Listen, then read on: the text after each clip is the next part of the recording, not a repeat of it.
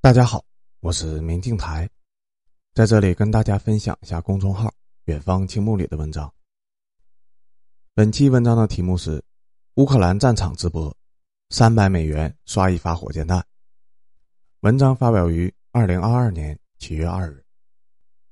在中国的直播间，给主播刷一发火箭要一千人民币，约合一百五十美元；刷一发超级火箭要两千人民币，约合三百美元。但是在乌克兰的直播间，乌军现场给你打一发真实的大口径幺五二毫米榴弹，也只要三百美元。刷火箭弱爆了，刷火箭弹才是真正的老铁六六六。近日，乌克兰军队开展了一项业务，红遍了全球。只要四十美元，乌军就会在一发幺五二毫米的榴弹上刻上你定制的个性签名，你想写什么都可以。如果一次性定制两颗炮弹，还可以打折。只收你七十美元。一开始，大量的签名只是针对俄军的，但很快，这项定制签名的业务就出圈了。不仅仅限于语言攻击俄军，有人刻上了生日祝福，给亲人一个别致的很酷的生日礼物，还有人用这个当父亲节的礼物。因为生意过于火爆，产品供不应求，收费很快就涨到了每发炮弹一百美元。有人说：“这钱也太好赚了吧！我随便找几发炮弹。”不断的写名字再擦掉，不就可以赚钱了吗？为了凸显自己的价值，为了给自己的产品赋予意义，乌克兰军队当然要把自己搞得与众不同了，让自己的炮弹刻制业务独一无二，别人想模仿也模仿不出来。如果你订购了这项业务，那么炮弹刻制的照片不会立即发给你，而是要拍单，大概三个星期左右的时间，这些订单会被分给恰好碰到战斗任务的乌军。每一发炮弹的刻字不是在库房里面批量涂好的，而是在派发战斗任务以后发射前，在阵地上一边涂鸦一边发射的。在给你这张炮弹刻字照片以后，客服还会告诉你，你定制的这颗炮弹是在哪里发射的，打向了哪里。当然，即便如此，还是有造假的可能。为了验证自己真的把那颗刻字的炮弹打向了俄军，乌军还推出了增值业务，只要你再出三百美元。现场直播，当着你的面把刻有你定制的这样的炮弹发射出去。不管是告知发射地点和发射目标，还是现场直播炮弹发射，都会暴露出很多的战场信息，导致军事泄密。但为了保证自己是全球独一无二的炮弹刻制供应商，保证自己的产品与众不同，这些微小代价都是可以承受的。到如今，乌军的业务线再添了新产品，只要你肯出五百美元。就可以在一发地对空导弹上刻上自己的定制签名，然后向俄军发射。如果你愿意花一千美元，甚至可以购买到定制你签名的榴弹，从无人机上投向俄军的视频。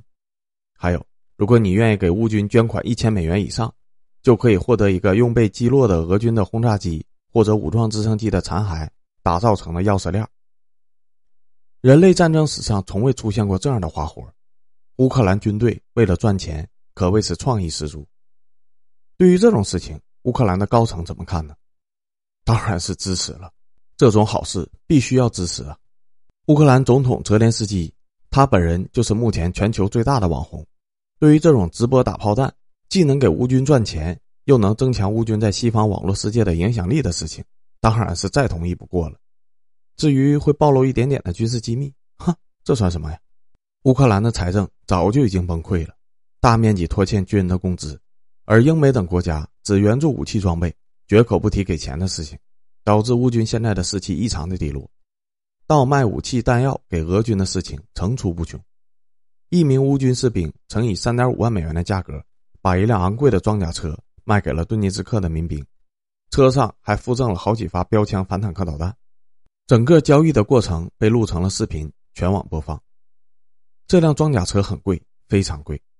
具体有多贵，咱不知道，但装甲车一般几百万美元一辆，这个肯定是便宜不了的。仅仅当做天头送的那几发标枪反坦克导弹，每发的公开标价就已经到了七万美元。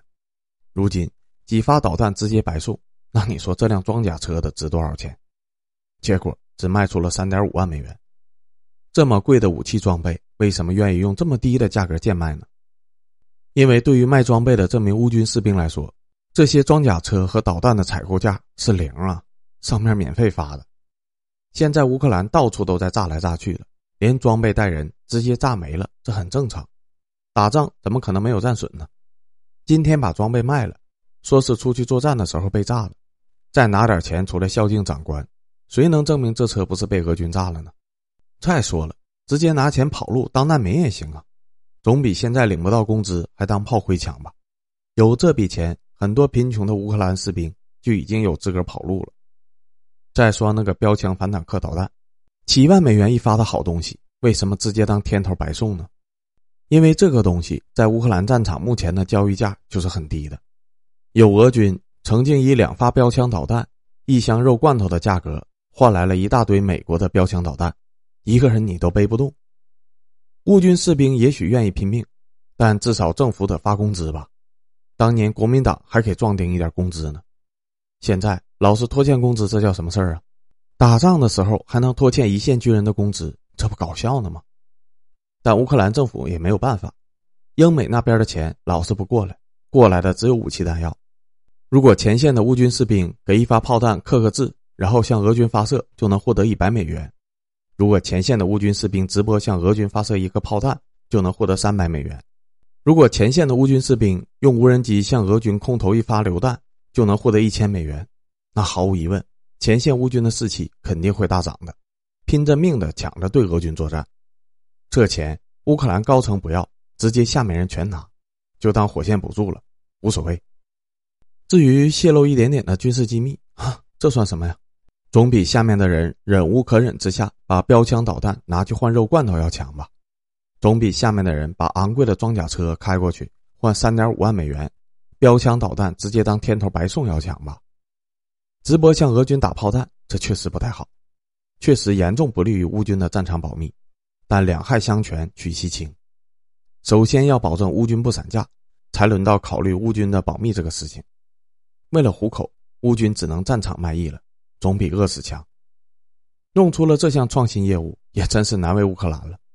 不是穷到一定份上，真不至于如此，居然能想出这种办法来提振一线的士气，真的是只要思想不滑坡，办法总比困难多。只要你愿意打赏，乌军就现场给老铁你刷一发火箭弹，这不比中国直播间那些虚拟的火箭牛逼多了吗？